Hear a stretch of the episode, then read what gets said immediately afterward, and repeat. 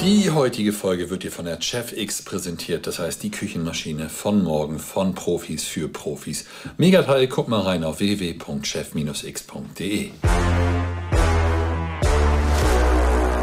Moin Moin und herzlich willkommen zur ersten remasterten Folge von uns Sven. Heute ist Thomas Bühner hier. Drei Sterne. Ich habe mich damals mit Thomas in einem kleinen Café in Osnabrück getroffen. Und ja, wir haben über Gott und die Welt, über die Gastro geschnackt. Hör einfach rein. Geiles Gespräch heute immer noch. Ich wünsche dir viel Spaß dabei. Bis später. Und. Und. Und. Sven. Und Sven. Der Gastro- und Hotellerie-Podcast.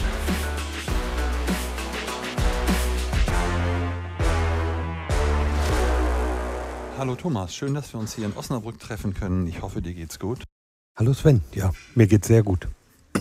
Erzähl doch mal, wie, wer bist du, was machst du, damit die Leute wissen, mit wem ich mich hier treffe in Osnabrück? Muss ich das erklären? Ähm, ja, mein Name ist Thomas Bühner. Ich war lange Jahre der Küchenchef und Geschäftsführer des Restaurant Lavis. Gemeinsam mit meinem Team habe ich dort eigentlich alle Auszeichnungen bekommen, die man bekommen kann bis hin zu 19 Punkte im Gummio und drei Sterne im Guide Michelin, aber auch weitere internationale Auszeichnungen. Also alles, was ging. Alles, was ging. Wollen wir mal das, das Rad ein bisschen zurückdrehen? Ich glaube, du hast in Paderborn deine Lehre gemacht im Schweizer Haus. Genau. Wie kam das dazu? Wieso bist du Koch geworden? wir drehen jetzt ganz weit zurück, Thomas. Ich habe einen Eignungstest beim Arbeitsamt gemacht und hatte die meisten Punkte bei Bäcker, Koch und Landwirt. Okay, und dann hast du gesagt, ich mache Koch. Äh, ja, Landwirt ging nicht. Wir hatten kein Land. Mhm. Bäcker wollte ich nicht. Früher aufstehen? Genau. Und gut, dann werde ich halt Koch. Dann wirst du also Koch, also dann die, die Tugend zur Not gemacht, die Not zur Tugend. Genau, ja, zumal das ja zu der Zeit auch noch alles unter dem Motto lief, Junge lernen Koch, da brauchst du nichts können, hast aber immer satt zu essen. und Leute gehen und die Leute gehen immer essen, ne? Sterben und essen tun die Leute immer. Hat man früher so gesagt. Hat ja. man früher gesagt, ja. Du, und dann gab es ein paar Diskussionen zu Hause, habe ich gelesen, dass dein Bruder irgendwie Tischler gemacht hast und du bist in die Kochlehre gegangen. Das war nicht die Diskussion. Die, die Diskussionen entbrannten an den ja, damaligen Arbeitsumständen. Also äh, 15 Stundentage waren normal, 16 Stundentage.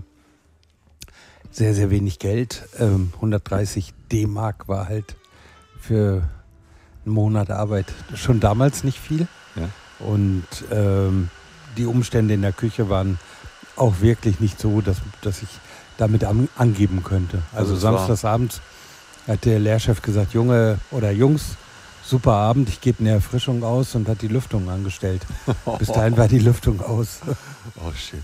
Also war es, wie es halt man so früher sagt, so ganz harte alte Schule. Genau. Mit bis hin zu Schläge und alles, was man sich so vorstellen kann. Und dann kämpft man sich da drei Jahre durch. Warum? Nee, ich habe ähm, dann gesagt, also das mache ich nicht drei Jahre, ich mache Lehrzeitverkürzung. Also waren es dann zweieinhalb? Waren es dann zweieinhalb. Jeder Tag zählte da wie Hundejahre. okay. Und dann macht man das trotzdem zweieinhalb Jahre, obwohl Schläge oder wenn du das mal mit der Zeit von heute vergleichst, wenn du, wenn du heute die Jugend von heute dir mal anguckst, das, das Lehrleben von heute anguckst und dann von damals, warum macht man das damals mit? Ach, ich weiß nicht, ob sich die, die Menschen so verändert haben. Die machen sicherlich heute auch eine, eine Menge mit. Aber äh, es war halt mein Wunsch, das durchzuziehen.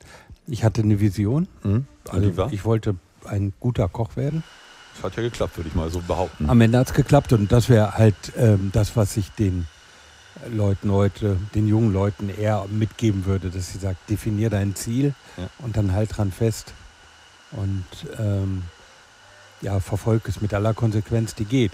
Wenn du merkst, du bist auf dem Irrweg, musst du natürlich nochmal neu überlegen, aber äh, ein Ziel zu haben, hat noch nie geschadet. Stimmt. Ähm, und dann ging es vom Deutschen Haus, ging es wohin? Schweizer Haus. Schweizer, Ach, Schweizer Haus, Entschuldigung. Schweizer Haus in Paderborn. Ähm, wo ging es dann hin? Dann ging es zur Bundeswehr. Ich war berufsnah eingesetzt als Fahrer von einem technischen Offizier. berufsnah, okay. Und ähm, danach nach Düsseldorf ins Hilton zum Günter Scherer. War, werden die wenigsten heute noch kennen, aber war damals eine wirklich erstklassige Station. Erstklassig deshalb, weil sie eine ordentliche Bandbreite hatten. Das San Francisco als Sterne-Restaurant, den Hofgarten als eine wirklich gut, gut bürgerliche Küche. Mhm. und Bankett bis 1200 Personen. Da war eine Menge zu lernen. Okay, wie lange warst du? Ähm, gut ein Jahr. Gut ein Jahr und von da aus ging es weiter nach Hamburg. Hamburg, Landau-Scherer. Kennt man, würde ich sagen, oder? Ja. Institu Institution in Hamburg jahrelang. Ich glaube, die ganze Ente äh, ist heute noch ein Klassiker, oder? Äh, ja, wobei auch das war eher von nicht so guten Erfahrungen geprägt. Der Heinz Otto Wehmann pflegt ja einen ganz besonderen Stil oder hat einen ganz besonderen Stil in der Küche gepflegt. Das heißt? da ging es rau zu. Also etwas cholerisch. Ähm, ja, kann man so sagen. Okay, und von da aus, oder was war das denn, was du von, von, von da mitnehmen konntest für dich nachher, für deinen weiteren Weg? Dass er gesagt hat, ich werde nie ein guter Koch. also war das dann im Endeffekt nochmal so diese Trizerei, dieser, komm Alter, ich zeig's dir jetzt, oder? Ach, mir ging es nicht um den, mir ging es um mich selber, das selber zu beweisen, dass okay. ich das kann. Und ähm, du, du kannst das nicht für andere machen. Also nee, du musst, musst schon dahinter stehen. Äh, Heinz Otto Wehmann ist ja auch langjähriger ähm, toller Koch, der sicherlich seine Verdienste hat. Aber ähm, er hat halt da nicht recht gehabt. Und die Art, wie er seine Küche geführt hat, hat bei mir dazu geführt, dass ich gesagt habe, so möchte ich sie nicht führen. Mhm. Ne? Also du kannst ja aus den positiven Dingen im Leben deine Erfahrung ziehen, dein, deinen Background haben oder auch aus den negativen Sachen ähm, heraus entscheiden, wie du es nicht willst. Mhm. Also von daher alles gut. Alles gut. Und von da ging es dann nach, lass mich lügen, ich glaube nach Sylt, ne? Ähm, Oder bin ich jetzt komplett falsch? Komplett falsch. Dann ging es ins, zunächst ins Grand Cru nach Lippstadt. Okay. Und ähm, war auch eine tolle Station, wo nicht nur, weil ich meine damalige Frau da kennengelernt habe, sondern auch, weil ich den Johannes Meyer war ein großartiger Koch, in dem Jahr gerade Aufsteiger des Jahres mhm. im Gummio geworden, ein Michelin. Stern 16 Punkte, toller Mann, toller Koch. Und ähm, ich habe dort viel gelernt. Eine kleine Küche, wo du alles machen musst. Aber er hat mir eben auch so ja, einen Großteil seiner Philosophie weitergegeben. Wie er das gemacht hat, war ich schon schwer beeindruckt. Und wie definierst du die Philosophie? Ja, ähm, Rückblickend? Also es haben ja viele Sachen äh, am Ende einen Einfluss. Aber dass er, wie er sein Fleisch gebraten hat, wie er mit den Mitarbeitern umgegangen mhm. ist. Auch das, ähm, ja, einfach diese Art zu kochen. Einfach die Art zu kochen, mit den Mitarbeitern umgehen und halt vernünftig. Ja, das vergessen ja viele, dass äh, eben das Kochen kannst du der Superstar sein. Wenn du keine Brigade hinter dir hast, bist du niemand. Dann hast du verloren. Ja. Und mit Brigade hinter dir meine ich vom nicht nur die Köche, sondern auch die Spüler, all die, die ja sonst noch mit beteiligt sind und last but not least die, den Service. Das ist ein Teamsport, ne? Absolut, habe ich immer über Jahre gesagt. Ohne die alle, ohne all die bin ich überhaupt nichts. Also irgendjemand hat mal gesagt, das ist wie so ein Formel-1-Team beim Boxenstopp. Wenn ich eine Hand in, oder in, in, die andere greife, dann hast du gar keine Chance. Dann hast du nicht vernünftig, keine Chance, vernünftig abzuliefern. Ja, oder ich habe ja immer diese Vergleiche mit dem Fußball. Ne? Du kannst, selbst wenn du drei Tore in einer Halbzeit schießt, hatten wir jetzt gerade am letzten ja. Wochenende, dann bist du sicherlich ein toller Hecht, aber äh, wenn du es machst, bedankst du dich am besten zuerst bei der Mannschaft. Ja. Ne? Und was helfen dir die drei Tore, wenn du hinten fünf kassierst? Gar nichts. Nicht viel. Dann hast du drei Punkte auch nicht auf dem Konto. Ja, also ähm, ist halt immer Mannschaftssport. Mhm. Alle müssen zusammenarbeiten, alle müssen das gleiche Ziel haben und das hat mich da schon sehr geprägt. Und jetzt ging es wohin, bevor ich mich jetzt gleich wieder ins nächste Fettnäpfchen trete? Oh, jetzt rattern wir alle Stationen durch. Klar. Die, die, die machen wir aber kurz jetzt. Also von da aus ging es, weil der Johannes Meyer hat dann da aufgehört. Ohne ihn wollte ich da auch nicht weiterarbeiten. Ich war damals mit meiner, naja, damals waren wir befreundet, noch nicht verheiratet. Äh, sie hat, äh, Sophia, sie hat dort die die Lehre begonnen und wir brauchten irgendwas, wo sie ihre mhm. Lehre fortsetzen kann. Ich kannte aus Hamburger Zeiten noch Hans-Günther Harms im Ramada Hotel. Ähm, wir sind dann da eingegangen, was auch schlussendlich eine Fehlentscheidung war. Nicht so viel gelernt, aber sie konnte ihre Ausbildung dort zu Ende machen. Okay. Äh, dann muss ich zurückblickend immer sagen, auch wenn sich das jetzt zweimal nach nach Enttäuschung anhört.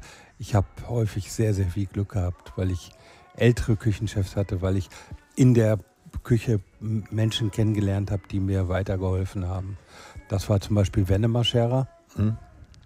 der damals Küchendirektor bei Ramada war und ähm, Küchendirektor für Europa und Nahen Osten, glaube ich, ähm, der mich dann mitgenommen hat auf Reisen, andere Hotels zu eröffnen. Und dann bin ich halt mit einem ganz anderen Standing zurückgekommen, weil der hat gesagt, was, was beschwert ihr euch über den? Das ist ein sehr, sehr guter Koch. Mhm. Und Robs war ich mal Chef Gartmanger, ohne vorher einen Tag auf dem Gartmanger gearbeitet zu haben. Ähm, also auch die, die, ähm, die schlechten Tage haben am Ende ihr Gutes bewirkt. Und ist doch meistens Henry so, Ford hat ja auch schon gesagt, äh, du lernst aus deinen Fehlern mehr. Ja, du kannst halt mehr rausnehmen, ne? kannst ja. halt mehr mitnehmen in die Zukunft, denke ich. Ja, aber ich finde, das macht ja am Ende auch einen guten Koch aus. Also jetzt nicht nur in Situationen mit Personen und, und Lebensumständen, sondern auch so im alltäglichen Leben. Du musst gut beobachten können und deine eigenen Schlüsse daraus ziehen. Also wenn du das Rinderfilet, wenn das jedes Mal auf einer Seite schwarz ist und du kannst nicht die richtigen Schlüsse rausziehen, dann bist du vielleicht nicht im richtigen Dann hast du verloren, richtig. Ja. Ja, oder wenn die, wenn die Eier immer zu hart gekocht sind, um ein paar ganz einfache Beispiele zu sagen, dann musst du vielleicht mal äh, beobachten, sehen, hm. kontrollieren, halte ich halt für wichtig, und die richtigen Schlüsse rausziehen. Okay. Also wenn du, wenn du sagst, bisher sind die Kartoffeln immer nach einer halben Stunde erst weich gewesen und du kochst dann die Eier eine halbe Stunde, dann hast du halt die falschen Schlüsse rausgezogen. Wieso wird es denn nicht weich, ja. das Ei? Gut, Eiweiß, gut. Lassen wir es, Themenwechsel. Sonst lerne ich heute auch noch was. Ähm, gut, Ramada und dann? Ging's dann, dann war ich, hatte ich ziemlich die Schnauze voll ähm, vom Kochen. War, wie alt warst du da? Wie alt? Ja. Wenn du sagst, so Schnauze voll, so Mitte 24, 25. Mitte 20, okay. Ja, ich habe dann im Il Ristorante angefangen in Hamburg. Italiener, damals war Uwe Witzke dort Küchenchef. Ja. Fast nur Italiener, aber ein bisschen deutsche Vita. Ähm, italienische Küche gemacht. Ich weiß gar nicht mehr wie lange, ein gutes Jahr, hat mir aber echt gut gefallen. Ja. War halt mal was ganz anderes so. Also klar muss es Sauergas geben, aber mal ähm, ein bisschen mehr Lebensfreude, ein bisschen mehr Harmonie in der Küche, ein bisschen mehr äh, locker und so. War damals fand ich das toll. Von da aus bin ich nach Sylt gegangen. Jetzt kommt Sylt, okay. Dann fehlt bei Wikipedia ein bisschen was. Ja. Und auf jeder Webseite irgendwie. Ja. Dann kommt Sylt. Ähm, Jörg Müller mhm. hat auch mal steif und fest behauptet, ich aus mir wird nie was. ähm, ich war Chef Gartmanger und das war eine Küche, da war ich wirklich auch überfordert. Also am Ende muss ich echt überfordert. Die, die Größe, die Masse, die der dort durchdrehte. Wir waren zu dritt auf dem Posten. Klassische Küche, so wie er das behauptet hat, hatte ich aber so nie in der Schule gelernt. Ähm, der Gartmanger bereitet das Fleisch für den Saucier vor. Der Chef Saucier war gleichzeitig der Sous-Chef. Ja. Also du musst dir vorstellen, der erste Bon kommt rein, am Pass wird runtergerattert, was geht. Dann willst du mit deinem Salat anfangen, dann mault dich der Saucier an, weil er ja Sous-Chef ist. Bring mir mal die zwei Filetsteak und das Kalbskotelett. dann kannst du dem das erst runterschneiden, dann fängst du. Und da kommt die Frage, wo bleibt der Salat? Ja. Außerdem hat ähm, Jörg Müller am Anfang noch ein Gourmet-Buffet gehabt, so eine Theke zwölf Meter lange Theke, die jeden Tag voll sein musste. Jeder, der sich in der Küche auskennt. Hat nicht der Saucier gemacht, würde ich sagen. Hat nicht der Saucier gemacht, hat der Gartmanger gemacht. Und auch der Gartmanger machte das Frühstück für die Mitarbeiter. Also während der Entremetier schon mal die großen Töpfe aufsetzte mit Wasser, der ähm, Saucier schon mal die Knochen in den Ofen geschoben hat, haben wir halt Frühstück für die Mitarbeiter gemacht. Die haben gefrühstückt. Dann haben wir unsere Vorbereitung gemacht. Wenn die vom Frühstück wiederkamen, war eigentlich schon keine Zeit mehr zum Frühstücken. Und in der Mittagspause hast du Enten ausgelöst, ganze Lämmer. Da war Jörg Müller ja immer bekannt für, ja. dass er alles aufgehoben hat. Was ja auch toll war. Also der, Ka der Kaninchensalat, der hatte nicht nur Rücken oder Rückenfilet und vielleicht eine Niere und eine Leber. Da gab es eben auch die Zunge, die Bäckchen, das Hirn. Okay. Und so alle Teile wurden mitverarbeitet. Und ähm, das wenn du zu dritt auf dem Posten bist, das schaffst du einfach nicht. Ich habe dann ein Gespräch mit Jörg Müller gehabt, dass ich das ändern wollte. Der Saucier macht sein Fleisch selber. dass der Gartmanger sich auf, auf, ähm, auf seine Sachen konzentrieren kann, hat am Ende zu einer Diskussion geführt, dass ich ja nichts kochen kann. Und dann habe ich gesagt, gut, da gehe ich lieber. Okay. Und bin dann halt nicht im Guten gegangen. Aber dann in Schwarzwald. Ja, ähm, einer der Mitarbeiter bei mir auf dem Posten kam von Harald Wohlfahrt und sagte, du musst eigentlich zum Harald Wohlfahrt gehen. Bin dann zum Harald Wohlfahrt gegangen, ähm, hab dort äh, den Entremetier gemacht. Hatte auch, also ich fand, äh, Wohlfahrt ist ein faszinierender Typ. Wenn der dir in die Augen guckt, dann fällst du in Stockstarre. Ist das so? Ja, aber trotzdem, also war damals bei mir so. Heute haben wir ja ein bisschen anderen Umgang miteinander. Ähm, der, aber die Art und Weise, wie er mit seinen Leuten umgegangen ist und wie er Produkte gewürdigt hat, wie, wie konsequent er bei Produktqualität war, muss ich am Ende sagen, hat mich auch sehr fasziniert und sehr beeindruckt. Also ähm, am Ende war es eine tolle Station. Ich war zu der Zeit schon verheiratet und äh, bin nur ein knappes Jahr da geblieben, weil mein Schwiegervater dann sehr krank geworden ist und ich gesagt habe, dann gehe ich zurück nach Hause. Okay. Und ähm, ich habe, bitte? Was hast du von Harald Wohlfahrt noch so mitgenommen? Außer äh, Produktdetaile, ähm, Qualität? Ah, das war alles, was, was, was du haben konntest. Ähm, die, diese Konsequenz, mit der er das gemacht hat, die, das, ich würde ja mich heute noch zutrauen, mir heute noch zutrauen, Gerichte von Harald Wohlfahrt einfach mit blinden Augen zu erschmecken, weil die Soßen immer ein bisschen über dem Produkt lagen okay. im Geschmack. Sehr, sehr eindeutig gekocht und äh, perfekt mhm. alles. Also, ähm, diesen, diesen Grad an Perfektion, der nötig ist. Harald Wohlfahrt hatte zu der Zeit noch zwei Sterne, als ich da war. Mhm. Ähm, dieser Grad an Perfektion, der nötig ist, um drei Sterne am Ende zu haben, das war schon für mich wegweisend. Okay. Ich habe dann die Meisterprüfung gemacht in Heidelberg und bin zurück nach Aachen. Habe dann in der Nähe von Aachen in einem kleinen Restaurant gearbeitet. Das ist wahrscheinlich eine Erfahrung, die ganz viele Leute kennen. Die erste Küchenchefstelle ist meist nichts. Und ähm, am Ende muss man auch ganz klar sagen, der Eigentümer, der hatte schon einen hohen Grad an krimineller Energie. Mit allem, was da so zugehörte. Also am, am äh, morgen ist der erste, dann bringe ich dir deinen Scheck mit. Am, am, ersten Shit, der liegt im anderen Auto bei meiner Frau. Am zweiten, meine Tochter hat drauf gesabbert. Am dritten. Der Hund hat ihn weggenommen? Ja, ich habe ihn zu Hause liegen lassen. Am vierten, am fünften, am sechsten. Und bis du dann am zehnten dann mal ähm, einen Teil deines Geldes bekommen hast. Und so, das war schon immer. Uh. Wie lange hast du das mitgemacht? Ähm, ein knappes Jahr. Okay. Ich habe dann aufgehört und habe gesagt, die nächste Stelle muss halt sitzen, sonst fange ich sie gar nicht mehr an.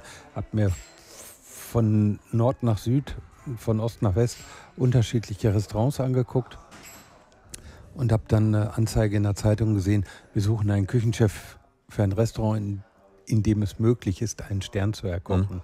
Oh, habe ich gedacht, das wäre jetzt meins. Ja. habe mich beworben und habe ähm, ein Gespräch dort gehabt.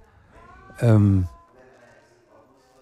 ich war sofort begeistert. Also ich war erstaunt, dass es ums Latable ging, weil Kurt Jäger ja da Küchenchef ja. war. Und ähm, ja, das war eigentlich genau das, was ich wollte. Und dann kam aber nach den ersten zwei, drei Gesprächen, die wir dicht hintereinander geführt haben, die Frage, ob ich auch als Zuschef anfangen würde, um noch mehr Erfahrung zu sammeln. Da habe ich gesagt, ja, mache ich. Meine Frau war entsetzt, dass ich das zugesagt mhm. habe, aber ich hatte ein wirklich gutes Gefühl, das war eine Bauchentscheidung. Und habe dann am 1. September in der Company angefangen, bin dann, weiß gar nicht, um den 1. Oktober rum das erste Mal ins Latable gegangen, weil immer klarer wurde, der, der Kurt Jäger macht das nicht mehr lange, der ist auf einmal weg. Und so war es dann auch. Nach zwei, drei Tagen, an denen wir zusammengearbeitet haben, ist er dann zu Hause geblieben. Und ich war jetzt Zuschef in der absolut runtergefahrenen Küche. Ja. Mitarbeiter hatten alle schon gekündigt oder wollten nicht mehr. Es war das erste Mal, dass ich um 3 Uhr, ich sollte um 3 Uhr da sein, um 3 Uhr in der Küche stehe und keiner ist da. Viertel nach drei, so langsam fährt der Fahrstuhl an und kommt hoch mit dem ersten Mitarbeiter. Ah, wir haben vergessen, dir Bescheid zu sagen, wir fangen heute erst um Viertel nach drei an. Das war auch das erste Mal, dass ich in der Küche war, wo nur eine Seite vom, Filet filetiert, vom Fisch filetiert wurde, weil sie gesagt haben, den Rest machen wir morgen. Oh. okay. Also das war dann spannend, da anzufangen, aber denen auch eine Vision zu geben, wo wir mal hinwollen. Mitarbeiter haben die Kündigung zurückgezogen, andere haben angefangen. Ich bin also im Oktober das erste Mal in, dem, in den Räumen gewesen.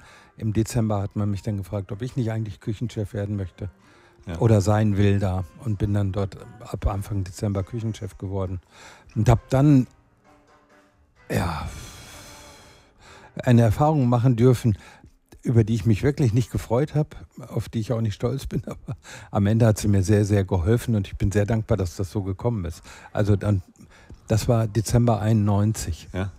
Januar bis April, Mai 92 kommen dann alle Gourmetführer ja. zum Testen. Sie erscheinen auf der Strecke zwischen September und November 92, mhm. der 93er Führer. Also da wurde das erste Mal über mich geschrieben. Der im Gummio stand als letzter Satz, richten wir unsere Bitte an Thomas Bühner, verhunzen Sie nicht weiter die teuren Produkte. Von 16, von 16 auf 13 Punkte. Der Michelin hat den Stern weggenommen, wobei der damalige Michelin-Chef hat mich angerufen oder ich habe ihn angerufen, ich weiß gar nicht mehr. Und hat dann gesagt, du hast ihn nicht verloren, du hast ihn nicht bekommen. Also mal eine ganz andere Definition von dem, was eigentlich die Wahrnehmung ist. Wie geht man damit die, um? Jetzt, die, jetzt unabhängig davon, wie erfährt man das? Lange, lange einsame Spaziergänge im Wald, so geht ja. man damit um. Wie erfährt man das? Indem man den Führer aufschlägt und dann also, also war es nicht so, weil, weil, weil, zu meiner Zeit war es irgendwie so, wenn Rangi immer einen Tag vorher angerufen hat, Rangi wusste das immer irgendwie so einen Tag vorher und konnte schon einen Tag ja, vorher aber sagen. die rufen die an, die einen kriegen und nicht die, die einen verlieren. Okay. Da wird es dann ganz, rund, ganz ruhig um dich rum. Also wir haben das eben, das hat bei mir zu langen einsamen Spaziergängen im Wald geführt, über den Sinn von dem, was ich da mache. Aber ich habe, am Ende bin ich zurück in die Küche und habe auch den Mitarbeitern gesagt, das, was da steht, das nehmen wir als, ja, als, als Kritik, die sicherlich berechtigt ist. Aber ich weiß, wir sind heute schon viel weiter, weil wir haben ja zwischen, ich sag mal, Mai und November auch uns weiterentwickelt. Mhm. Ein Mitarbeiter sagte damals, werde ich auch nie vergessen, wir reden darüber, wie viel Butter in den Brioche reinkommt. Wir können den Brioche in der Pfanne braten, das wird ja hier keiner merken. Und so, die waren wirklich frustriert. Ähm, am Ende kam dann 93, also 13 Punkte, 94, 14, 95 der erste Stern, 15 Punkte, ja. 96, 16, 97, 17. Und wie ist dann so der erste erkochte Stern? Wie ist der? Äh, ich habe meine Mutter, ich hab meine Mutter angerufen. An, oder nicht? da ruft Rangi an, ja. Okay. Dann habe ich meine Mutter angerufen, habe gesagt, du, ich habe einen Stern erkocht, war auch gerade im Radio. Dann hat sie gesagt, was, so schlecht? Wir haben doch hier ein Hotel, das hat drei Sterne. ja, habe ich gesagt, und auf der Autobahn habe ich einen Bus überholt, der hatte fünf. Ne, also das zu der Zeit eben auch, äh, es war ja schon was los in Deutschland, aber ähm, das war schwieriger zu transportieren, was das bedeutet und was für mich bedeutet hat. Ähm, was ich sagen wollte, ist, man hat gemerkt, jedes Jahr geht es ein bisschen ja. weiter. Ich bin niemals also es gab ja Köche, Restaurants, die aufgemacht haben, sofort Aufsteiger des Jahres, Koch des Jahres. Ja. Das war bei mir nicht. Es hat sich langsam entwickelt und für die Entwicklung und auch für die Kritik, die ich auf der Strecke bekommen habe, bin ich immer sehr dankbar gewesen. Mhm. Ich habe nicht nach Schläge gebettelt, aber ähm, jede Kritik hat einen wahren Kern. Und ich hatte am Anfang schon mal gesagt, du musst halt auch gut beobachten können und die richtigen Schlüsse daraus ziehen. Und das haben wir halt versucht. 98 habe ich gedacht, jetzt gibt es 18 Punkte, 99, 19, 2020. War nicht ganz so, ne? War nicht ganz so, weil dann der Gummio auch geschrieben hat, wer jetzt gedacht hat, der Bühner kriegt, kriegt, 17, äh, kriegt 18 Punkte, der muss mal gucken, was da die letzten Jahre passiert ist, was das für eine Entwicklung gegeben hat. Weil wir haben ja dann auch Ende 97 den zweiten Stern mhm. bekommen und äh, waren damit weil es ja eben auch weniger gab, mal locker schon unter den 20 Besten in Deutschland. Ja.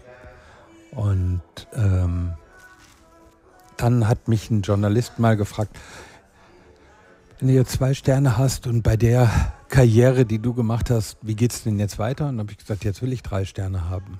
Ja, wie kann man. Da haben sie alle gedacht, der Bühner, jetzt ist er bekloppt, oder was? Nee, wie kann man auch so undankbar sein? Also, du hast viel mehr erreicht als viele andere. Ja. Warum jetzt drei Sterne? Und da habe ich aber gesagt, also wenn ich jetzt nicht drei Sterne wollte, würde ich den zweiten verlieren. Hm. Weil dann kann ich mich ja auch zur Ruhe setzen. Richtig. Ich würde den Fuß vom Gas nehmen. Und ich glaube, dass man, um wirklich großen Erfolg zu haben, muss man immer ein Stückchen ja, unzufrieden bleiben. Mhm. Ein bisschen hungrig nach mehr. Und das habe ich mir eben auch versucht zu bewahren, dass, dass ich mehr wollte, dass wir uns weiterentwickeln. Wir haben dann, ich habe dann, bin 2000 Koch des Jahres, nee, Aufsteiger des Jahres geworden, habe 18 Punkte bekommen und 2006 schlussendlich Koch des Jahres. Aber das war dann schon hier in Osnabrück, richtig? Nee, das, also die Ankündigung kam ja im September 2005, sowas, hat mich der Kohnke angerufen. Ja.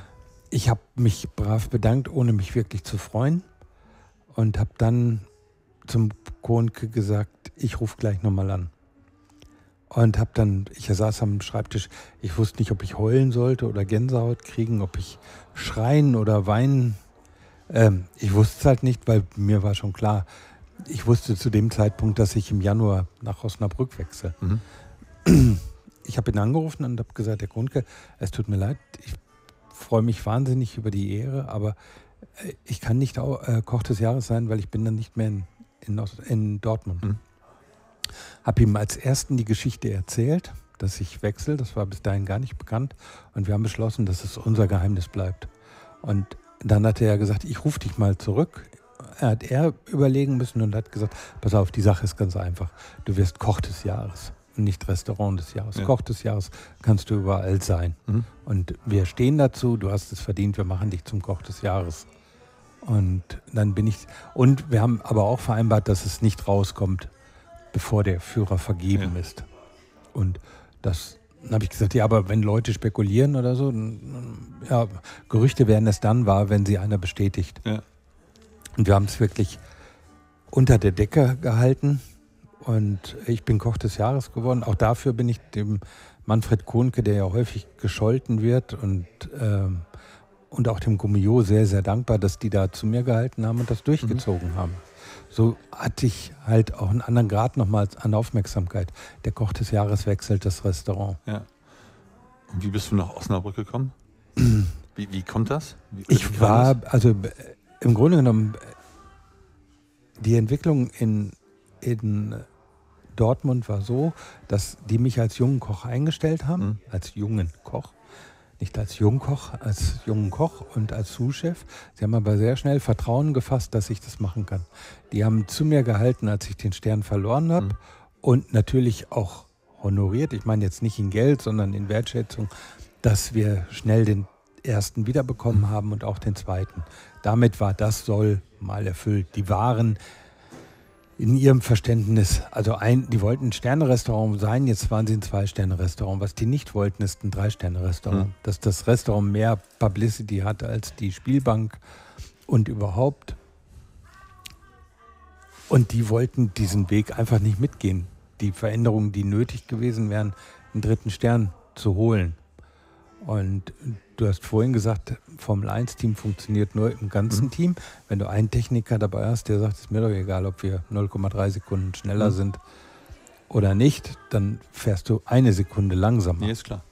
Und ähm, da war ich schon, ich war nicht in der inneren Emigration, aber ich war schon unzufrieden. Und dann ruft mich eine amerikanische Agentur an, die hat gesagt, wir haben den Auftrag, dich mit dem Adlon in Verbindung zu bringen. Könntest du dir das da vorstellen? Ich habe gesagt, ich kann mal drüber nachdenken, aber ich habe halt gesagt, wie das ungefähr laufen müsste, da war die Diskussion dann ziemlich schnell vorüber. Warum? Ach, äh, rückwirkend weiß ich noch nicht mal mehr. Das ist, glaube ich, nur an Nickeligkeiten gescheitert. Also die, dieser Amerikaner hat zu mir gesagt, sag doch mal, wie viel du verdienst. Dann habe ich gesagt, sage ich dir nicht, sag mir mal, wie groß dein Budget ist. Ja. Dann hat er gesagt, hier in Amerika ist es total üblich, dass man über Gehälter spricht. Ja, habe ich gesagt, ich sitze aber in Deutschland. Okay. Hier ist es nämlich nicht üblich. Und dann habe ich habe auch gesagt, also ein, ein grundsätzliches Agreement könnte ja sein, ja, ich kann mir das vorstellen. Ja. Ich möchte mit euch darüber sprechen, aber wir verhandeln jetzt hier nicht ein halbes Jahr darüber. Karten auf den Tisch, was ihr zu bieten habt, was meine Aufgabe sein soll, wie ihr euch meine Rolle vorstellt. Und dann sage ich ja oder nein. Und dann fragt er mich laufen, laufen nur, dass ich aus der Deckung kommen soll. Ich soll doch mal hm. erzählen, mhm. was ich da mache. Ich sage, ich weiß doch gar nichts von eurem Laden, ich kann dir gar nichts erzählen. Ja. Und als mir das dann irgendwann zu blöd geworden ist, habe ich gesagt, du, ich habe einen Job. Ich brauche mich hier nicht mit dir jeden zweiten Tag rumzuärgern mhm. und ähm, lass es uns vergessen. Und dann ruft mich ein deutscher Headhunter an und hat gesagt, du, wir suchen Patissier für da und da. Ähm, weißt du nicht jemanden, der das machen könnte? Und dann habe ich gesagt, du bist vielleicht eine Oberpfeife. Eine amerikanische Agentur ruft mich an und fragt mich, ob ich das Adlon machen will. Und du fragst mich, ob ich einen Bäcker für Möckele Bömmele habe. Ja. und dann hat er gesagt, ja, aber nicht gewusst, dass du unzufrieden bist, wenn du was Neues suchst. Guck dir doch mal das Lavi in Osnabrück an. Ja. Hier ist eine Telefonnummer. Dann habe ich mir da angerufen, habe mit der Sekretärin gesprochen. Und die sagte damals zu mir, ja, wenn Sie in einer Dreiviertelstunde in Münster am Flughafen sein können, hat der Dr. Grossmann eine halbe Stunde Zeit für dich. Da habe ich gesagt, mein Hubschrauber ist heute in Erwartung. Ja. Das funktioniert nicht. Dann haben wir, ich glaube, so bis so Anfang August gebraucht. Das war im Juni bis August haben wir gebraucht, bis wir einen gemeinsamen Termin hatten, haben uns hier in Osnabrück getroffen. Und Herr Dr. Grossmann hatte sich vorher natürlich schlau gemacht. Er hat gesagt, brauchst, ich brauche kein Zeugnis sehen, ich brauche nichts von dir, du machst das. Ich habe das Vertrauen, dass du das kannst. Da habe ich gesagt, ich möchte aber erstmal ein Gefühl für die Stadt kriegen. Mhm. Ich möchte heute mal hier bleiben, hier spazieren gehen. Ich würde gerne mal heute Abend hier essen. Ich muss mal ein Gefühl für den Raum kriegen und so. Dann haben wir uns auch mit, in Hamburg getroffen mit seiner Frau, haben dort Gespräche gehabt und ein bisschen von, von den Ideen erzählt, wie ich mir vorstelle, wie es werden könnte, über die gemeinsamen Ziele, weil das war mir ganz wichtig. Auch sein Wunsch war, einen dritten Stern zu haben. Und wir haben dann ein Konzept geschrieben, das ich heute noch rauskramen könnte und hinlegen. Wir haben es genauso gemacht, wie wir es vorher gesagt haben. Mhm.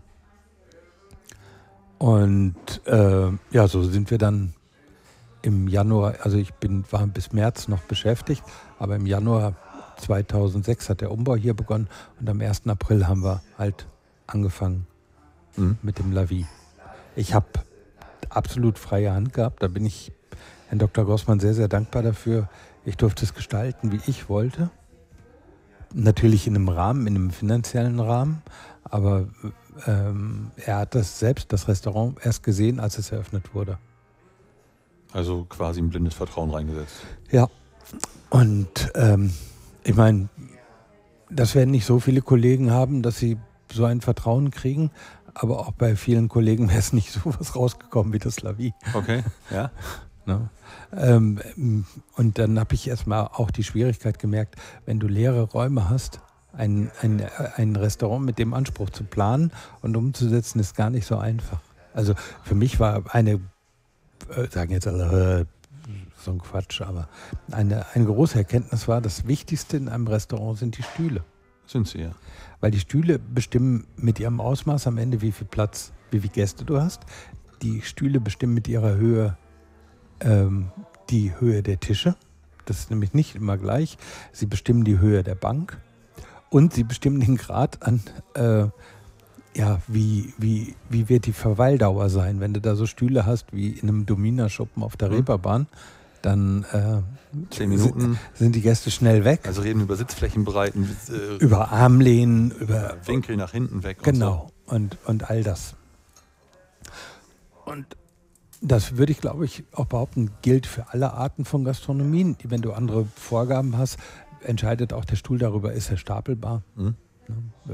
Wie, wie, wie, schnell vermackt er oder so. Muss also das sein. Im Restaurant finde ich seitdem die Stühle das Wichtigste. Mhm. Wir haben dann wir haben junge Architekten gehabt, die nie vorher Gastronomie gemacht hatten. Das hat mir sehr geholfen, weil ich sehr viel erklären, erzählen musste und am Ende aber auch eben schnell entscheiden kann. Mhm. wenn es darum geht. Also wir sind hier manchmal hingefahren nach Osnabrück, da haben die gesagt, ja, wie soll denn die Wand werden? Und dann habe ich gesagt, ich, ich stelle mir sowas vor. Dann haben wir gesagt, mach doch einfach fünf Proben nebeneinander. Ich komme vorbei. Das habe ich in drei Minuten entschieden. Ja. Das gucke ich mir an, höre mir für und wieder an und entscheide, wie das ist. Bumm. Kurze Wege, das bringt Spaß, oder? Ja, und also so haben wir das dann auch gemacht. Das bringt halt noch mehr Spaß, als wenn du 20 Leute am Tisch hast, die alles ja. tot diskutieren. Und dann hast du nicht nur drei oder vier oder Nö, fünf da, Tapeten also da, da liegen, dann hast du da 200 liegen. Ja, das bringt ja auch nichts. Ähm, du musst eine gute Vorauswahl treffen und dann entscheidest du auf der Basis dessen, was da liegt. Mhm. Und da muss es halt zügig gehen. Du musst einfach mal sagen, so machen wir es. Zwei, drei Tage vor der Eröffnung habe ich mich schon gefragt, also die Leute, die mal im Lavi waren, wir hatten ja diesen Kubus da am Rand, wo eben auch dieses eine WC drin untergebracht war, war ja mit so äh, taubenblauem Stoff mhm. bespannt. Äh, Wäre das nicht besser rot gewesen oder grün oder blau oder braun? Da kommen dann auf einmal alle Zweifel hoch. Ne? Wir hatten ja auch Situation Stuhl, sehr wichtig. Der Stuhl, den wir dann ausgesucht haben, war eben auch mein Favorit, war aber gleich viermal so teuer, wie wir im Budget veranlagt hatten. Mhm. Und wir haben es dann trotzdem gemacht, weil wir andere Sachen weggestrichen haben. Und wir haben uns auch ganz gegen meine eigentliche Interessenlage dafür entschieden, die Küche bleibt so, wie sie ist. Die Veränderungen, die wir machen, finden nur im Rahmen des verhandelten Skonto statt. Okay. Also wenn wir irgendwo das Konto gekriegt haben, wird das Geld gesammelt und in dem Rahmen konnten wir halt Sachen in der Küche mhm. machen oder an den Umständen in der Küche verändern. Wir, wir haben zum Beispiel dann einen Konfiskatkühler gekauft mhm. und solche Sachen. Apropos Küchenumstände verbessern, auch das kannst du jetzt tun, indem du auf www.chef-x.de gehst und dir für die Küche die Chef X zulegst, der die Küchenmaschine von morgen, für morgen, von Profis, für Profis entwickelt. Kein unnötiger Schnickschnack, kein Shishi. Wenn du auf www.chef-x.de den Code ChefX benutzt, gibt es den Smoker umsonst, also ja, geh rauf auf chef-x.de und verbessere auch du jetzt deine Küchenumstände.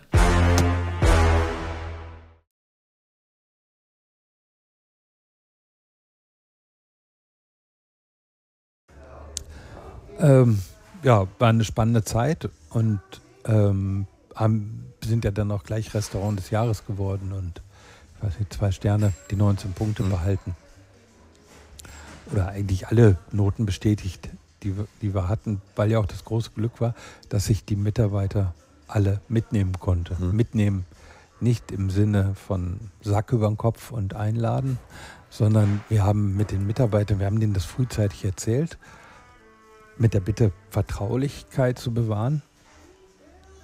Und da, wir haben die eingeladen zu einer Stadtführung hier in Osnabrück, dass sie die Umstände kennenlernen. Wir haben Farbmuster gezeigt, wir haben sie nicht mitentscheiden lassen, aber wir haben sie mitgenommen und gesagt, hier das und das.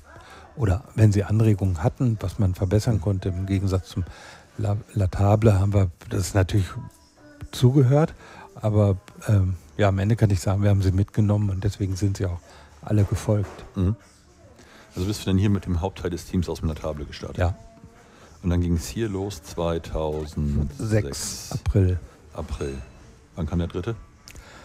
Ähm, November 2011 für 2012. Nach zwei Ehrenrunden mit Hoffnungsträger. Was passiert dann? Wieso Hoffnungsträger zwei Ehrenrunden? Die, die, haben ja eine Zeit, hat Michelin einen Espoir vergeben, ein Zeichen dafür, dass du auf deren Watchlist bist oder dass die Möglichkeit besteht, dass du eine höhere Note kriegst. Deshalb Kriegt man das mit? Ich weiß gar nicht mehr, wie müssten wir in den Führern nachgucken. Da stand auf jeden Fall mit drin. Okay. Macht die Aufgabe aber nicht leichter. Okay, glaube ich. Also, wenn einer zu dir sagt, tanz mal schöner, dann. ja, ist klar, ist klar. Also, ne? Ja. Mach, mach die Latte mal zwei Zentimeter höher. Ja, das ist ja was Reales, was man ja. sich vorstellen kann. Aber äh, was fehlt? Ein bisschen Salz. Okay. Ja, aber du weißt nicht, wie viel oder was.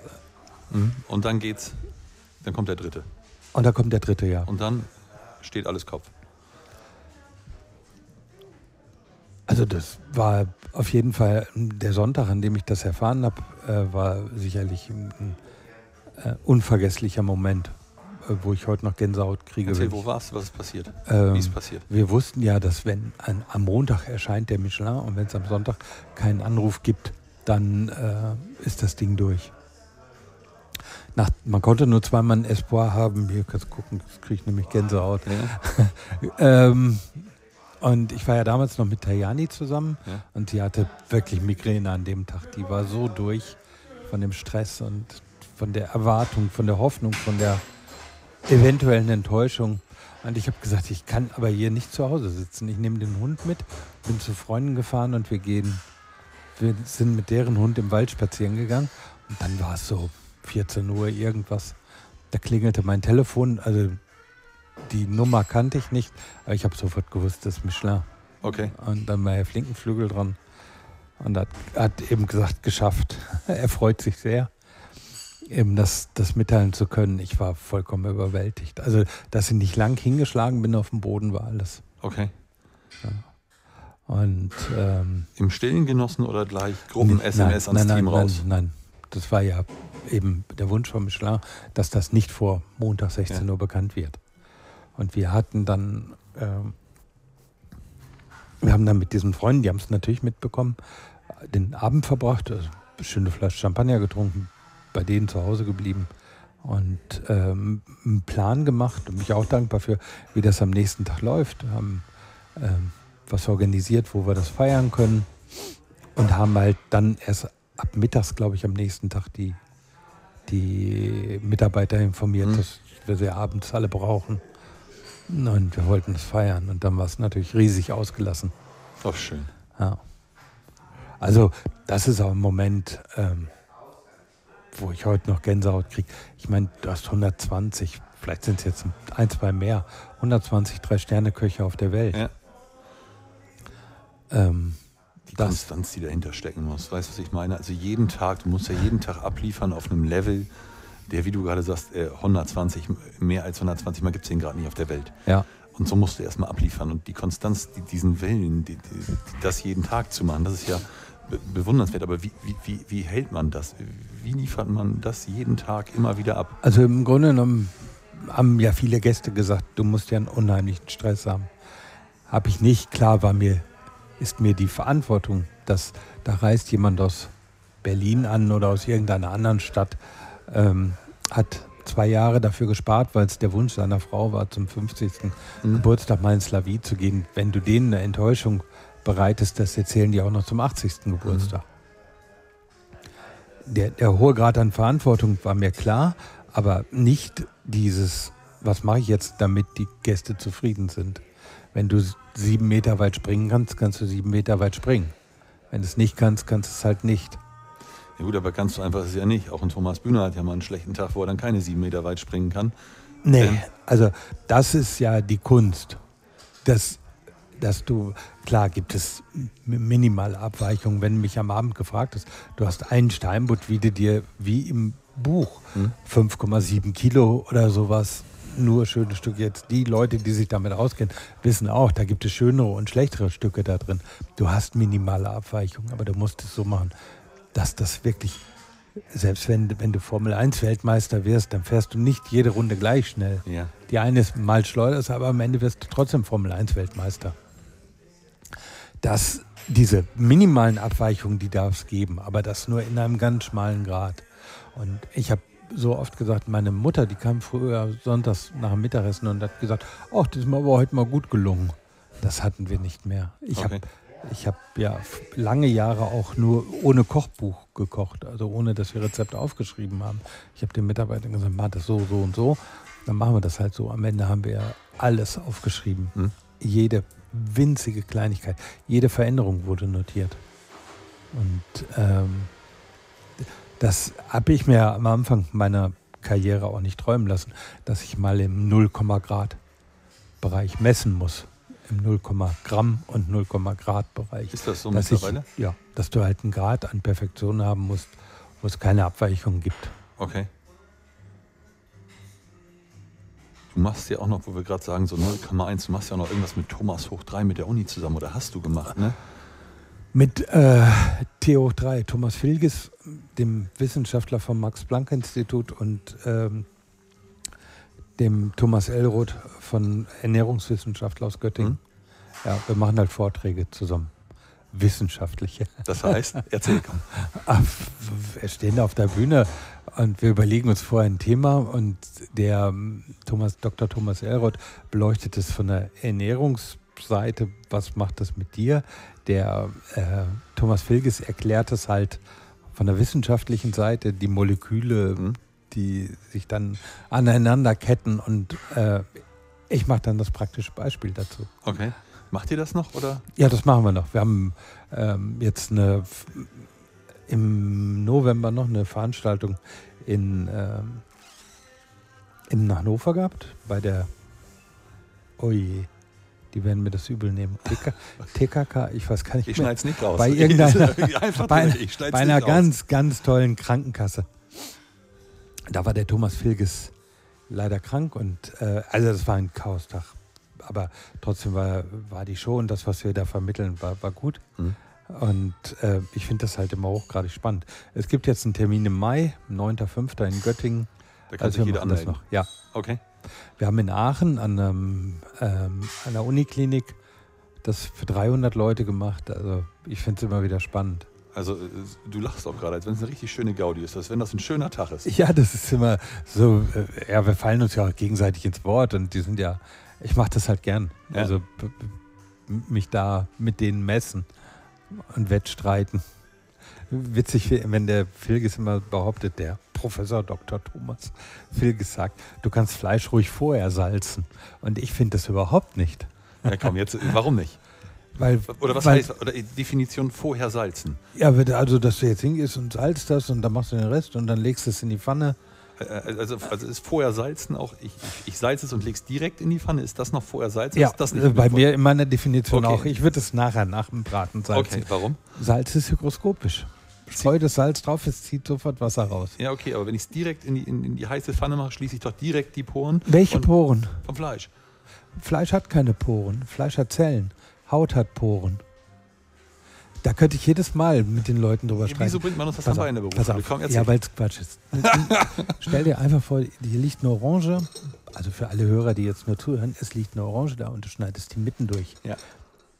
Dann ist Wasser auf dem Brett. Ja, ist klar. Orangensaft. Weil du Zellen durchtrennt hast. Zellen, keine ja. Poren. Das gleiche ist beim Fleisch. Du hast einen nassen, glänzenden Anschnitt, weil du mitten durch die Fleischzellen ja. geschnitten hast und der Fleischsaft macht es nass. Ja. Bedeutet aber auch, dass die durchtrennten Zellen leer sind. Ja. Alle anderen Zellen sind noch gefüllt. Richtig. Warum musst du die leeren Zellen jetzt schließen? Gar nicht eigentlich, weil sie sind leer. Ja, meine ich nämlich auch. Wenn du es in die heiße Pfanne reinlegst, passieren drei Sachen. Erstens, Wasser in den Zellen dehnt sich explosionsartig aus. Ja. Gleichzeitig Eiweiß gerinnt, die Zellstruktur wird fester. Hm? Das merkst du daran, dass das Fleisch vorher beweglicher ist als nachher. Und Bindegewebe, das ist ja auch nach langer Reifung immer noch da ist, zieht sich zusammen. Hm? Also das Fleisch wird steifer, zieht sich zusammen, der Wasserdruck erhöht. Du schneidest das Fleisch an. Was passiert? Zellwände sind gerissen. Klar, tritt aus. Ja. Ruhen lassen. Deswegen äh, bist du der Verfechter des Niedergarverfahrens. Nö. Überhaupt nicht. Wo habe ich das gelesen? Ich habe gesagt Temperatur vom Gas, aber Niedergarverfahren, also ich habe das jetzt extra abgestritten, weil ich unterstellt habe, dass jetzt kommt sous vide und so. Nee, nee, das kommt nicht. Also es langsam, schonend, vorsichtig zu garen, da bin ich ein großer Freund davon. Ich, ich bei, bei vielen sous vide Methoden würde ich sagen, das ähm, ist kein Garen, das ist Gammeln. Also 36 Stunden bei 37 Grad. oder sowas übertrieben. Ja, ja. Ähm, hat nichts mit Garen zu tun. Ich mag auch die, ich mag Fleisch, wenn das Konsistenz hat. Du beißt drauf mhm. und dann, boah, dann hast du den Fleischgeschmack im Mund, weil du die Zellen durchtrennst und da ist noch was drin. Es hat halt Struktur. Die Definition oder da, wo, wo es halt Probleme gibt, das zu definieren für viele Leute. Wenn ich von zart rede, meinen die Mürbe. Okay, ja. Und Mürbe ist bei mir auch eine Rinderroulade, wenn du mit der Gabel runterstichst. Ja, genau. Oder ein Sauerbraten, den du einfach so auseinander. Das ist Mürbe. Und so wird das Fleisch bei zu langem Garen. Mhm. Während wenn du schneiden musst, merkst du richtig auch noch mit dem Messer, dass du schneidest. Und mhm. du beißt, aber es ist zart. So, allen das Wasser im Mund zusammengelaufen? Ja, ich muss was essen. Wo, wo, gehen wir gleich hin? Wir gucken gleich mal. Gut, aber zurück zum Lavi. Und dann drei Sterne hast du, jetzt bin ich komplett raus, wie lange gehalten? Bis wir geschlossen haben, 2018, also sieben Jahre. Sieben Jahre, drei Sterne. Dann habt ihr geschlossen, ich glaube, kam raus. Ich glaube, ich, mich hat es damals irgendwo erwischt. Ich war irgendwo unterwegs und mich rief irgendeiner an. Sven, das gehört Lavi schließlich. Ich sage, du verarsch mich nicht. Mhm. Das macht der Grossmann mit, wieso, wieso soll der zumachen? Mhm. Das war so meine Geschichte. Und ähm, ja, erzähl mal, wie kam es dazu? Was ist passiert? Oh, weiß ich nicht. Ähm. Also ich habe halt irgendwie gehört, so, es fällt halt in der wirtschaftlichen Zeit schwer, das den Mitarbeitern der Georgs Marinen Stahlhütte, glaube ich, ist es, oder Holding, irgendwie zu erklären, dass man sowas noch in der Unternehmensgruppe hat. Ich weiß nicht, ob es profitabel war. Das ist jetzt alles Hörensagen. Jetzt kannst du sagen, ist alles falsch. Irgendwie so eine Geschichte hat, hat man mir zugetragen. Ich habe mir ab, abgewöhnt, da irgendein Bashing oder, oder was dazu zu sagen. Das Lavi ist zu. Der Unternehmer hat eine Entscheidung getroffen. Ja, das ist ja nicht kein Bashing. Also, also ja. jeder, also ganz kurz, jeder Unternehmer kann eine Entscheidung treffen. Die, wenn du die Musik nicht bezahlst, bestimmst du sie nicht. Mhm. Und dann musst du die Entscheidung ich weiß gar nicht, wie laut wir hier sind. Äh, okay, dann sind wir ein bisschen leiser. Auf alle Fälle musst du ja denen die Entscheidung akzeptieren. Da kannst du ja, das ist ja jede, jeder Unternehmer kann eine Entscheidung treffen. Ja, und dass du, also Dr. Grossmann hat ja das Lavi nicht nur von 2006 an gehabt, sondern er hat das Lavi, ich, das Engel, ne? Ja, und davor war es an einer anderen Stelle in Osnabrück, also dafür war noch ein anderer Betreiber und davor war es an einer anderen Stelle. Der hat sich sicherlich, ohne dass ich es jetzt genau weiß, aber 20, 20, 22 Jahre ja. da gastronomisch engagiert. Dass der am Ende sagt, ich komme jetzt in ein Alter, wo ich mal meine Sachen sortieren will und ich mache das nicht mehr, ich habe es lange genug gemacht. Das darf er machen. Ohne ein, Frage, ist sein Recht. Ist, ist sein Recht. Die, das Einzige, wo ich halt mir ein offeneres Ohr gewünscht hätte, man hätte es nicht schließen müssen. Man hätte es auch in andere Hände übergeben können. Also ein Freund von mir ist der Geschäftsführer vom Jockey Club in Hongkong. Der hat gesagt, drei Monate hätte ich gebraucht. Ich hätte 30 interessierte Chinesen gebracht, die eingestiegen wären. Okay. Man hätte, wir hätten eine Zukunft für Slavi suchen können. Also es hätte an anderer Stelle vielleicht Sinn gemacht oder sonst irgendetwas. Aber es ist egal. Es ist, also es war nicht die Zeit da, es war auch nicht der Wunsch da. Ich, ich durfte es nicht öffentlich machen, als ich es wusste. Du hast es vier Wochen vorher erfahren, glaube ich, ne? Ja. Und ähm, wie geht man da für sich damit um? Wenn man es dem Team nicht sagen kann, wenn man es irgendwie also, wieder viele Waldspaziergänge oder? Nee, mir war klar. Also ich bin, ich war der Geschäftsführer, ich entrete, ich vertrete die Interessen des klar. Eigentümers. Ich hätte jetzt sagen können, ich erzähle es aber trotzdem und das ich halte dieses Geheimnis nicht, dann wäre ich am nächsten Tag entlassen worden, wegen unterschiedlicher Auffassungen über die Geschäftsführung mhm. und hätte für die Mitarbeiter gar nichts mehr gestalten können. Mhm. Und ich habe es halt am Ende wichtiger angesehen. Achso, und die wären am übernächsten Tag entlassen worden, weil ich ja nicht mehr da war. Ja, okay. Und also in der Konsequenz wäre es das Gleiche gewesen. Ich hätte ähm, nichts mehr gestalten können und ich habe halt für mich gedacht, ähm, es ändert sowieso nichts. Lass uns das ordentlich zu Ende machen bis zum letzten Tag. Ja, und dann haben wir ja auch am Ende noch eine, glaube ich, für alle Mitarbeiter eine gute Lösung gefunden. Mhm. Dass das nicht für alle ein Wunschkonzert war, das ist klar. Aber ja, ich glaube, ich weiß, dass da kein böses Blut geblieben ist. Ich habe immer noch guten Kontakt zu sehr, sehr vielen Mitarbeitern und habe die Tage noch erzählt, wir sind an dem Abend, am, also ich habe ich hab das mit den Mitarbeitern besprochen am Mittag, so wie es aufgetragen war, habe mir die Kündigung unterschreiben lassen und habe dann gesagt, ich habe kein Drehbuch für so einen Tag. Hm. Ja, das ist, ich bin absolut lost now. Und ich würde Sie gerne fragen, was wir jetzt machen. Und dann haben sie gesagt, wir räumen jetzt das Haus auf, als wenn wir in Urlaub gehen. Und mhm. wir haben dann gemeinsam das Haus aufgeräumt bis so 6, 7 Uhr. Und dann habe ich die alle zum Essen eingeladen. Wir sind in so eine Bar gegangen, Hamburger und Gin Tonic. Und es war ein bisschen wie Beerdigung, Fell versaufen. Mhm. ne, wo es ja auch nochmal lustig werden kann, aber irgendwie geschockt ähm, von, den, von der Nachricht. Äh, und dann ist eine Mitarbeiterin aufgestanden und hat eine Holländerin und hat dann auf Englisch gesagt, dass sie gerne möchte, dass alle jetzt aufstehen und dass sie einmal Standing Ovation für mich geben. Mhm. Und jetzt glaube ich, dass es nicht so viele Leute gibt, die 30, 35 Kündigungen aussprechen und dann noch Standing Ovation dafür mhm. kriegen. Mhm. Wir haben aber auch dann am nächsten Tag, das hat mich auch wirklich, da mich die Mitarbeiter auch sehr beeindruckt, am nächsten Tag nochmal einen Termin gehabt mit meinem Geschäftsführerkollegen, der konnte an dem Tag nicht, weil es für den ja auch überraschend war.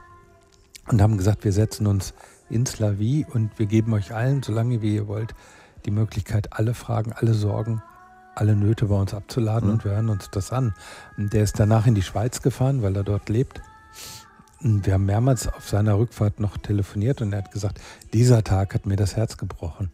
Also, wo wir auch, wo ich erstmal so richtig eins zu eins mit, ich hatte im Vorfeld ja alles schon versucht, dass, dass man, dass es die Mitarbeiter nicht so hart trifft. Mhm. Aber was das am Ende dann trotzdem mit denen macht, das habe ich erst da erfahren. Also das war kein Tag, auf den ich stolz bin, aber ich habe ja auch viele Anfeindungen bekommen, dass ich halt nichts gesagt habe vorher. Aber ich glaube, die Leute haben keine Ahnung davon, wie das wirklich läuft. Ähm, und naja, das Lavi ist geschlossen. Ich bin dankbar für die, für die Zeit, die ich dort hatte, für die Möglichkeiten, die ich dort gehabt habe. Ich bin stolz auf das was wir als Team dort erreicht haben. Also bei mir ist jetzt kein böses Blut. Ja, wollte ich auch nicht unterstellen. Also ja. war nicht der Ansatz. Nee, wollte ich nur ganz klar sagen. Hören ja auch andere zu, ne? Nein. du, ähm, und dann, ähm, was machst du jetzt? Also was, was machst du, nachdem das Lavier irgendwie zu hat? Ich habe, wenn ich da früher darüber nachgedacht habe, mit Freunden, was passiert, wenn mal was passiert, habe ich mal gedacht, mich ruft keine Sau mehr an. Mhm. Wer sollte mich auch anrufen? Aber mein Telefon hat nicht mehr stillgestanden. Also äh, ich habe äh, einen Tag, nachdem äh, samstags verkündet, äh, montags war es dann öffentlich, die Schließung. Mhm. Wir haben dann am Donnerstag, habe ich gedacht, so heute könnte es mal ein Tag werden, an dem es ruhiger wird. Bin dann morgens mit einer Tasse Kaffee in, den, in unseren Innenhof gegangen so gegen 8 Uhr. Und ich bin dort sitzen geblieben bis abends um 8. Meine Frau hat mich zwischendurch, ich wollte eigentlich Sport machen, aber ich mhm. bin nicht mehr hochgekommen, weil mein Telefon nur noch geklingelt hat. Die hat mich mit Essen und Trinken versorgt. Ich habe wirklich das erste Mal in meinem Leben zwölf Stunden am Stück telefoniert. Okay. Und ähm, ja, ähm, seitdem, also ich berate ein Industrieunternehmen. Das macht mir auch großen Spaß, mal in die andere Richtung zu gucken. Ich habe ähm, seit Jahren einen ganz, ganz tollen Partner mit Pudeur, diese Ölfirma mhm. aus Ungarn und äh, die für mich, also nicht für mich, ich finde, dass das die besten Öle der Welt sind. Mhm. Also, dass, wenn wir jetzt Proben hätten, 20 Essige, 20 Öle. Da könnten wir alle Kapseln oben abschrauben, mischen die durcheinander und nur durch Riechen wieder zuordnen. Ja. Das ist so eindeutig, so fein im Geschmack, so ähm, klar und so. Das ist äh, ganz herausragende Qualität. Bin ich sehr stolz darauf, dass ich das machen kann. Ich habe ähm, aber auch in dem Jahr viele tolle Leute kennengelernt. Amir Giel von Difference Coffee in, in London, der wirklich den besten Kaffee der Welt macht. Mhm. Ähm, ich habe einen, einen, Vertrag mit äh, Friesland Campina, die Molkereifirma aus Holland, ähm, für ein Produkt. Ich äh, bin der Markenbotschafter, Culinary Ambassador für LSG. Was heißt das? Was machst du? Was ist das? Ich helfe, den, ein Netzwerk aufzubauen ja? und ich helfe vor allen Dingen dabei, also Flugzeugkost oder Essen im Flugzeug ist ja auch so ein, so ein Thema, wo die, was so mit Vorbehalten behaftet ist. Mhm. Und wo die, wo ich finde, das sind wirklich exzellente Fachleute. Wie viele Gedanken die sich darum machen, was, was man dort servieren kann und was, was halt geht. Aber die sind natürlich auch gefangen in den Möglichkeiten mhm. und mal zu zeigen, was überhaupt die Möglichkeiten alles sein können, wie toll die das machen. Also wir haben gerade am Wochenanfang für eine Messe, die in Hamburg stattfindet, was vorbereitet, was wir dort halt zeigen wollen, was halt geht. Mhm. Ne? Die haben halt auch nur ein sehr, sehr kleines Budget. Auch wenn einem die Flugpreise immer noch zu hoch erscheinen, fürs Essen sind die wenigsten bereit, Geld mhm. auszugeben. Viele Restriktionen, wenn du in andere Länder fliegst, äh, überhaupt Kabinenpersonal, die dann zwar verteilen wollen, aber nicht zubereiten wollen mhm. und, und so. Gibt es ja viele, viele äh, Sachen, die wir im Restaurantleben nicht kennen, aber dafür halt mal eine, eine breite äh, ja, Unterstützung zu geben, dass, dass das eine andere Wahrnehmung erfährt, mhm. finde ich halt toll. Ähm, ich habe, wir suchen gerade in anderen Ländern Ambassadeure für die LSG. Dabei helfe ich gerade mit meinem Netzwerk, das halt zusammenzuführen, mhm. dass das halt was Gutes wird. Ich bin, ähm, das mache ich auch super gerne für Helios unterwegs. Helios betreibt 86 Kliniken in Deutschland, ist der größte Klinikbetreiber und mit anderen Köchen Juan Amador, Nils Henkel, Christoph Rüffer, mhm. Maike Menzel aus dem Kempinski in Münster, äh, München und ähm, Hendrik Otto aus dem Adlon. Mhm. Wir haben da jetzt gerade jeder zwei Gerichte gemacht, die dann in Zukunft jetzt erstmal, jetzt werden sie gerade vorbereitet, dann kommen sie als Pilot in zwei, drei Häuser mhm. Und dann werden sie flächendeckend ausgerollt. Finde ich halt eine tolle Zusammenarbeit. Ich mhm. habe viele Gastkoch-Events gemacht im letzten Jahr. Ecuador, Marokko, Griechenland, Portugal. Wo war ich noch? Äh, Im Libanon. Ich war in, im Oman. Ich war in äh, Korea, in Peking, in Jakarta, in Chengdu, in Kuala Lumpur, Hört sich nicht langweilig an. Drücken wir es nee, mal so ja. aus. Hört sich ja. nach einem vollen Terminkalender an. Ja, ja ich bin ähm, Consultant für Marriott in Taiwan. Mhm. Dort wird jetzt, sollte eigentlich schon eröffnet sein, wird sich aber wahrscheinlich noch vier, fünf, sechs Wochen hinziehen. In Kaohsiung im Süden von Taiwan neues Marriott Hotel gebaut. Da bin ich Consultant. Und Dann für Gastro oder? Für ein Restaurant. Okay. Fine Dining Konzept, dort, das dort wird. Wir haben gerade zusammen einen Küchenchef ähm, gesucht und gefunden. Bin ich auch sehr froh. Toller Typ äh, aus Hongkong. Und äh, ja, machen jetzt so langsam das Team. Ja. Xavier und ich, wir beschäftigen uns mit dem Küchenequipment, Porzellan und solche Sachen. Und dann gibt es halt im, von Mitte Juni bis Mitte Juli bin ich dann in, in Taiwan. Äh, bis dahin bereiten wir mal die Menüs vor, dann geht ja. das Kochen los. Also, für Unterhaltung ist gesorgt. Ja, schön. ja. Sehr schön, das freut mich. Ja. Thomas, willst du noch irgendwas loswerden als die letzten Worte quasi? Ach, meine letzten Worte sollten heute hier hoffentlich im Podcast. Nicht sein. Heute hier im Podcast. nee, weiß ich nicht. Ja, wenn einer ähm, Lust hat äh, zu wissen, wie es weitergeht oder was überhaupt passiert, kann er mal auf meiner Webseite gucken, www thomasbühner.de. Instagram bist du, glaube ich, auch fleißig unterwegs? Instagram bin ich auch fleißig unterwegs. Oder er meldet sich zum Newsletter mit an. Da gibt es eine, eine, Möglichkeit, ähm, auf der Website sich dazu anzumelden. Geht immer so ein Pop-up-Fenster auf. Die Leute schreibe ich dann an. Wer Lust hat, wir fahren mit hoffentlich 20, 22 Foodies im Oktober nach Tokio, machen da so eine kleine Fresstour. Drei-Sterne-Restaurants und so inbegriffen. Da werkel ich gerade an dem Programm. Und äh, wer will, dass ich auch übermorgen noch Spaß an allem habe, kann auch mal bei mir im Webshop vorbeigucken. Okay, und jetzt habe ich noch eine Frage. Wann kann ich wieder bei dir essen gehen? Ähm, in welchem Land? in einem festen Restaurant. Das Land ist mir erstmal egal. Ach, ich suche ja. Also wir hatten eine tolle Option in Hongkong. Ähm, etwas zu machen, die Verträge waren fertig.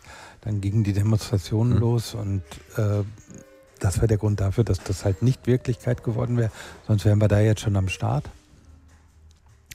Ich würde gern wieder so ein Projekt machen. Ich habe da große Freude dran, ähm, mit jungen Leuten da auch meinen Input dann zu geben mhm. und was ganz Besonderes auszumachen. Allein mir fehlt die recht die rechte Mannschaft oder nicht die, die Küchenmannschaft wäre, glaube ich, ein lösbares Problem. Aber äh, um das so zu machen, brauchst du halt einen Investor. Ja, der, und dieser Investor sollte nicht nur denken, er pfeffert da Geld rein und dann ist gut, sondern mit jemandem zusammen eine Vision zu mhm. entwickeln. Mhm.